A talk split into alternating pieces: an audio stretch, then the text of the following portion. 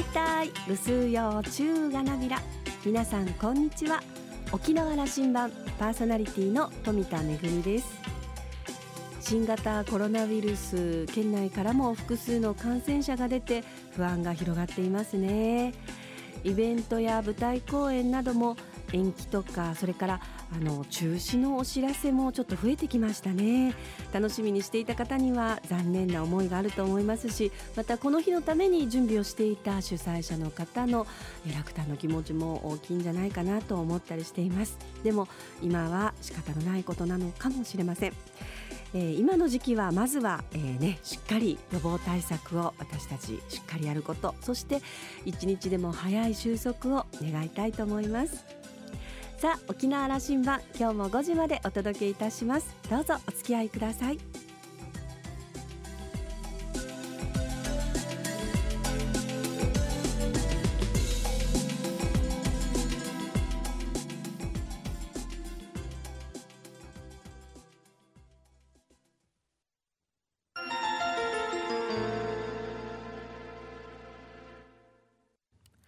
那覇空港のどこかにあると噂のコーラルラウンジ。今週は北中城村長の荒垣邦夫さんと沖縄大学地域研究所特別研究員の島田克也さんのおしゃべりです。荒垣さんは北中城村長とともに沖縄県町村会会長もお務めです。1956年生まれ那覇市首里のご出身。ご両親が北中城に移転され現在は北中城村が本家です。日本大学を卒業後北中城村役場の職員として公務員生活を開始。2004年の村長選挙で初当選。現在は4期目を務めています。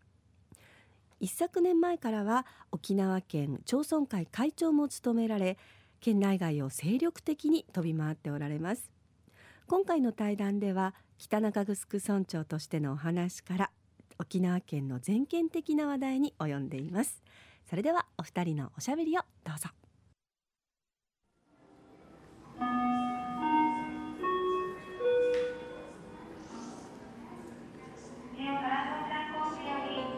コーラルラウンジに荒垣さんに来てもらいましたが多分5年ぶりの2度目の出演だったと思います。そうですね、えー、確か、はい、5年前だ,、だと思います、今日もよろしくお願いします。はい、よろしくお願いします。あの北中村の役場の人に何人か僕聞く聞くとですね、はい、島さん最近村長が村にいないんですよと、もう役場にもなかなかいなくても決済取るのも大変なんですと。そうですね。えー、沖縄県町村会の会長を引き受けたのが一昨年ですか？そうそうですね、うん、はいはい一昨年ですね。やっぱそれは東京に陳情に行ったり、あの県沖縄県全体の見方があったり。県庁との交渉があったりその内容を作っていくとかそういうことの役割があったんでしょうね。そうですねあの県内で41市町村あってですね、うん、30が町村なんですね。はい、その他はじゃあ市ということですな。11が市。ですね。はい、で約その半分が離島なんですよ。うん、町村会は。はい、はい、だからあまあ離島と言っていいかあどうかなんですが、まあ当初ね。当初地域。当初地域なんですね、はい、今でいう。ですからその沖縄振興を考えるときに、えー、町村からすると当初地域の振興がないと沖縄振興ならんという思いをみんな持ってるんですね、えー、ですから町村会30町村、うん、とても仲がいいんですよ、うん、あの思い出しましたよ。僕は荒垣さんからあの町村長の会長になった時に引き受けられた時に、はい。はいどうもいろんなまあ国への陳情だとか課題の議論をするときに北中の村長だけではもう島のことがあまりにもわからないという話を外から相当勉強せんといかんなということをおっしゃってたのね。ああそうですよ。だからねあの、まあ、会長に就任して、えー、やれるかなっていう不安もあったんですがやっぱりね、えー、やってよかったなと思うのはあそれぞれの当初地域を見てみると本当に本当にいてよかったというか東証の苦労っていうのは大変だなというのが実感として分かりましたね、恵まれてますよね。恵まれてる、うん、本当に恵まれてる。そういう意味ではその恵まれてる代表格の北中城村を4期あの 首長制務められて、はい、まあそろそろ集大成の時期に入ってるだろうなと僕は勝手にあの思ってますがそうですね、えー、荒垣孫生、ここまで来て4年間振り返ってもらいますけどねあの変わりましたね。多分沖縄の中でもね、うん、15年としたらこれほど村の形地域の形が変わったところはないと思いますよ。そうですね。ちょっと振り返っていただきましょう、はい。えー、就任した頃はどこに北中城村があるのかというようなこともよく言われました。中学生小学生はあの北中はどこと思うと地図にはあんまり出しきれなかったかもしれません。大学生も含めて。そうですよね、えー、特に子どもたち若い人たちはあの小さな村なんで、えー、ちょっと恥ずかしさというかあの引くところがあったんですけどね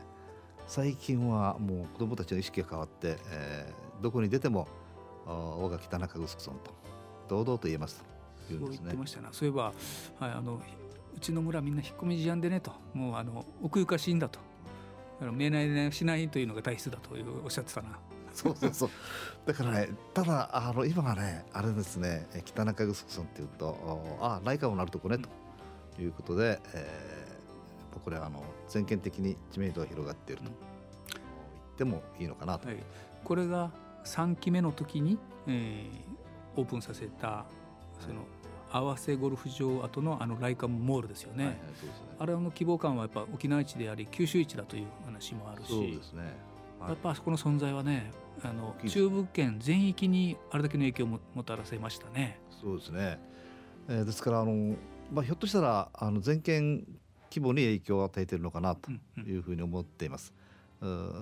まああのヨンさん大企業なんでよくそこに着目したなと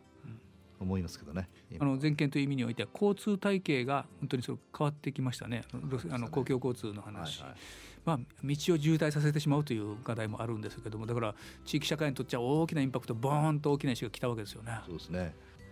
あの振り返るとね非常に、えー、幸運だったな私自身ラッキーだったなと思うのはあ地権者の皆さんとの話し合いそして、えー、また外部から専門家を連れてくると、うん、いう人材に恵まれていたということで、うん、えー、その辺があのうまい具合にミックスできたのかなと思っています。うん、そうね。あの北中城と役場に、えーと、役場の職員何人でいらっしゃいます？えー、今140名ぐらいです。あとでも臨時を入れると、うん、臨時嘱託職員を入れると240名になるでしょうね。あのこういうふうに歌われています。ホームページでは。平和で人と緑が輝く健康長寿文化村と。たくさんこと欲張りに言葉入れてるなと思うんだけども、欲張りに、えー、全てキャッチフレーズをですね、えー、全部入れました。ここここまで来た北中城、はい、これからの課題それからこういうふうに展望しているという話をお聞かせください。そうですね。あの当然あの合わせ跡地の開発はあのしっかりやってきたつもりなんですがあの大きな町が一つできたんで、うん、じゃあ既存の集落。新しい人たちがあの村外からも大和からも来てるでしょうし。たくさん来てますね、うん、海外からも来てますから。海外からも来てますか。だからあのその新しい町と既存のその集落とのこうコラボっていうんですかね、うん、それをどう融合させていくかというのが今後の課題なのかなと思っています。ですからあの既存の皆さんは村民の皆さんはもう北中城というイメージがあ一人一人の中にあるから、うん、ところが新しく入ってきた人たちはそれはないですよね。でいろんなもう要求がおそらく来るはずなんですよ。うん、なんでこんな新しい村のあの理想郷イメージを持ってきてるところがあるでしょうからね。あるでしょうね。ところが来てみたらなんだこんな田舎なのかと思うかもしれません。ところが、えー、既存の皆さんはあこの町ができて困ったなと、ひょっとしたらあのいろんな環境の変化があったりなんかして、えー、今までの北中これまで通りしたいのにな、うん、そうそう、うん、という意見もおそらくあるはずなんですね。えー、ただあのこれからそういう意味ではあのどういう町小さい村ですがどういう村づくり町づくりをするかという視点でいくとそういう共有をしていく、うん、そして、えー、うちだけじゃなくて近隣市町村との連携がとても重要だろうと思ってますけどね、近隣市町、う。ん、それが中部圏域の大きな発展にもなるだろうとあのだから村づくり共同の村づくりということが、はいはい、もう一段次の共同の村づくりができるかですよね、ね、新しいあの地も入ってきたところでね。そうそう。うん、だからあの感覚が違うんですよね、それぞれ皆さん。違うと思いますよ。違います。もうこれはもう当たり前の話大体みんなマンション暮らしの人たちでしょ。そう、はい。おだからね地域との連携っていうのはあまり考えないですよね新しい人たちは、うん。ところがこれまでの人たちはあの小さい村だからみんなで助け合っていくいくんだという意識がある、うん。そのおそうなるとね、えー意外とその衝突する部分も出てくるんじゃないかと,、と当然表面上は衝突じゃないですよ。心理的にね、えーそういうことをどう解消していって、えーさらにみんなで進化していくんだという意識を持つか、あ旧態依然でいいよいいよもう余計なことするなと、おいうことではなくて、全然いい方向で。うん。セパレートにしておくか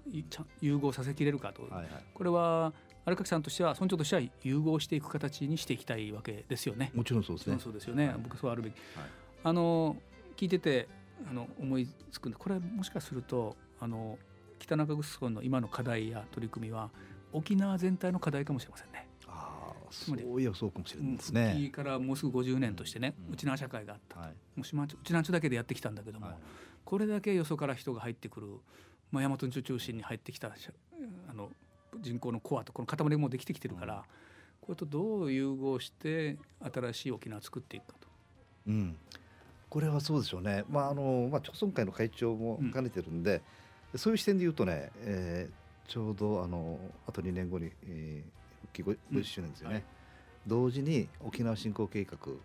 第5期ですか今これが終わるんですね。ちょうど振り、えー折り返し地点で今国は検証県も検証過去、うんこれまで2か年は検証してこれからの2か年で新しい計画を作るという大変重要な時期なんですね。で、えーこれからの振興計画をこれまで通りするのか、うん。あるいは本当にこの50年復帰50年経って、えー沖縄が、えーその独独立っちゃおかしいけどもあの一人で、うん。えー立って歩いていける、うん。いわゆる自立ね。事実ね、うん。それができるかどうか。当然あのうーりえー東証地域を抱えているわけですがそれ支援を支援でね、うん。えーやってもらうとかやってもらうんだけどもじゃあ全てその国からの支援ということでいいのかどうなのかという議論も私は必要なのかなと、今裏を返すとどうもあのおんぶに抱っこという色が強すぎるんじゃないかということを暗におっしゃってるけどそうでしょ？そうですね。そうじゃない社会にしなけそれこれれば。私が言ったらまたあのいろんなご批判もあるかもしれないんですけどね、やっぱりねいつまでもそうじゃないんじゃないかと。自分の足で立てるように。出る経済をじ、えー構築していかないと。特にまた意識がね、えー国にお願いすればいい。国が何とかしてくれるんじゃないかという意識がいつまでもあったらね沖縄振興っていう話にならないんじゃないかと思うわけですよ。だから例えばあのアジアに目を向けると沖縄県はあ何も本土の方だけじゃなくて、えー昔はね琉球はそういう時代には貿易もしてきたわけだから。あそういうう DNA はあると思うんですね。実際に経済のグローバル化も進んでいてそういうあの枠の中だけではないという構図になってきてるからそうですよね。ね。それに沖縄が対応できてるかどうか。掛け声はそうなってますよ、あアジア経済圏の中でやっていくと。言うんだけどただ中身がね本当にそういう意識がみんな持ってやっているのかどうか、やりましょうよ。だからね、えー今おっしゃられたこあと2年で次の計画を確定しスタートさせる頃だと、だ次の計画というものは10年おきの10年ものなのかいやいや復帰50年目で次の50年を見通したものにするのかと。僕はこの視点なんだと思う。いやいやこれねとても大事と思いますね。あの10年ごとに今までの進行計画なんですが、えー10年後じゃなくておっしゃる通り50年後ね、うん。えーの沖縄をやっぱりイメージ持ってじゃあ次の10年どうする？次の20年でどうする？30年でどうするっていうぐらい、えーやれたらいいんじゃないかその視点での次の10年という話ならいいけどもとかね。そうそうそう。そうじゃないかなと。うん。私自身は思うんですね。ポイントだと思うんですね。あの話少し戻しますけどね、はい。北中城村で荒垣さんが、まあ、4期村長したと。はい。じゃあ荒垣さんに僕はいつも不思議に思うのは荒垣さんは北中城村にはあのうーんの出身ではないわけでないですね。なくて、おお父さんお母さんがあの家を買って首里から引っ越してきてこっちに住んだとはいいうことがあるんで、あのい今の実家はそこにあるかもしれんが、はい本当はそこということはですよあの村はあのよそから首長を 4, 4期もさせる首長を預かったっていうわけですよね。まあ、あの見方を変えるとそうなんでしょうけども まああの復帰前にね北中城に越してきて、うんえー住んで、えー、役場に入って、えー、その時は当然、えー、知人友人も親戚もいないわけですね。よかったんでしょ？はい。ですね。うん。だ面白い村だなと思って、えーまあ、職員としてやっていきながら、うん、村づくりをいつもこういう話をしていたんですよね。たまたまあ自分の意思でやりたいとは思わなかったんですが村長になってしまったと。うん周りはそういう人をまあ人材として見たというわけですよね。ねだからいや普通はねこれいやマヌヤガという話でね。そうそうそう。普通はね。うん、ああだからよく受け入れていただいたなと思いますよね。あの北中の発展のすごいなんとかなあの着物エネル大事なポイントはそこにあるのかもしれません。ちゃんと受け入れるという状況を作れるか作れないか、ね、まあ まさに課題としても指摘なさってこれから新しい人がいっぱい入ってくるんだけどそこと融合し次の時代作れるかと、うん、そうですね、えー、まあだからそういう意味ではできると思いますね、うん、北中城の皆さんは。北中できる沖縄もやりましょうね。そうね。ぜひ、えー、沖縄もそれをやらないといけないでしょう、うん、あのそのエネルギーを取り入れて次の時代の絵をえーと、最後に沖縄町村会という立場がいい沖縄の次必要になるポイント議論の大事なポイントを改めてもう一回荒垣さんから聞いて今日終わりにしたいと思います。はいえーまあ、先ほど申し上げたんですが復帰50周年や、まあ、50周年とか50年がねやがて来るわけですからあの次の将来に向けての次の 50, 50年をどう絵を描いていくかこれはあ県民みんなで考えないといけないんじゃないかなと思っています。とりわけ、えー、知事やあ市町村長がその責任はね、えー、大きいのかなと思ってます。ですからあもう一度立ち止まって、えー、将来をどうするかと。明日明後日の話じゃないから、うん、その辺は考え,、うん、考えていくと。まさにこの時期なのかもしれませんね。ね、それをやる時期、飛行機が出発する時間になりました。はい、ありがとうまた来てください。はい、ありがとうございました。はい、どうもありがとうございました。北中城のことはもちろん、え沖縄県町村会の会長として全県的な活動も精力的に行っている荒垣さん。まあ、あの沖縄の将来ねあの復帰50年を目前にしてるとどうなるのかなっていうことをちょっとやっぱりね、考えますよね、えー、10年ごとのまあ計画っていうのがありますけれどもそれだけではなく50年後どうなっているのか100年後どうするのかっていうこう長い目で見ても私たちそれぞれが具体的にイメージをしていくっていうことはとても大切じゃないかなというふうに思いました。えー、沖縄振興で、まあ、より、えー、自立した沖縄になることを目指すことはとても大切だと思います。でもお話を伺っていて同時にじゃあその自立の弊害となっている、えー、基地問題をか、ね、はじめとする問題の解決これも同時に進めていかないといけないんだろうなというふうに、えー、思いました。まあ本当に毎日お忙しくしてらっしゃる荒垣さんなんですが実はですねもう一つ上地流空手の有段者でもいらっしゃいまして、えー、昨年からは沖縄伝統空手道振興会の理事長も務められているということなんです島田さんがその話題を向けるとですねいや空手の方は最近は練習不足でとちょっと照れくさそうになさっていました今週のコーラルラウンジは北中城村長の荒垣邦夫さんと沖縄大学地域研究所特別研究員の島田克也さんのおしゃべりでした。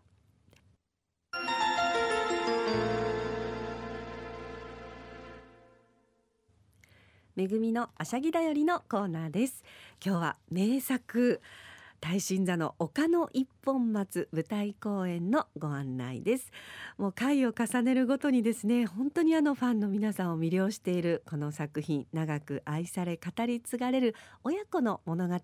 今度の日曜日3月の1日、えー、昼の部が2時夜の部が6時の2回公演となっております、えー、チャタン二来センターの家内ホールで行われるんですが今回ですねあの昼と夜で演目が違いますのでちょっとご案内をさせていただきたいと思います。まず2時から始まります。昼はですね第1部では鳩まぶしや金井天川といった琉球舞踊の名曲そして小太郎劇の久米島城話が上演されます。そして第2部では皆さんに愛されていますスタンダードな方の、えー、小太郎劇丘の一本松の上演となります。そして6時から行われます夜の部なんですがこちらは第1部で、えー、琉球舞踊の浜千鳥ですとかそれから東明義明さんによります内縄芝居の楽しみ方そして、えー、小太郎劇の久米島城和となります。第2部がですね丘の一本松なんですけれども今回令和版ということで、えー、昭和平成令和につなぐ親子の物語、えー、時はですね2020年の茶ンを舞台にいたしました新しい丘の一本松ということであの例えばですね2020年版ですから岡の一本松なんですけど YouTuber とか出てくるらしいんですよ。どんな風になってるのかとっても楽しみです、えー、昼はスタンダードな岡の一本松。そして夜は令和版の岡の一本松。ぜひお楽しみください、えー、3月の1日日曜日昼の部は2時から、えー、夜の部は6時からの開演となっています、えー、茶炭二来センター家内ホール。お問い合わせは098-936の3492 936の3492番平日9時から5時までのお問い合わせとなっております。ぜひお出かけください。めぐみのあしゃぎだよりのコーナーでした。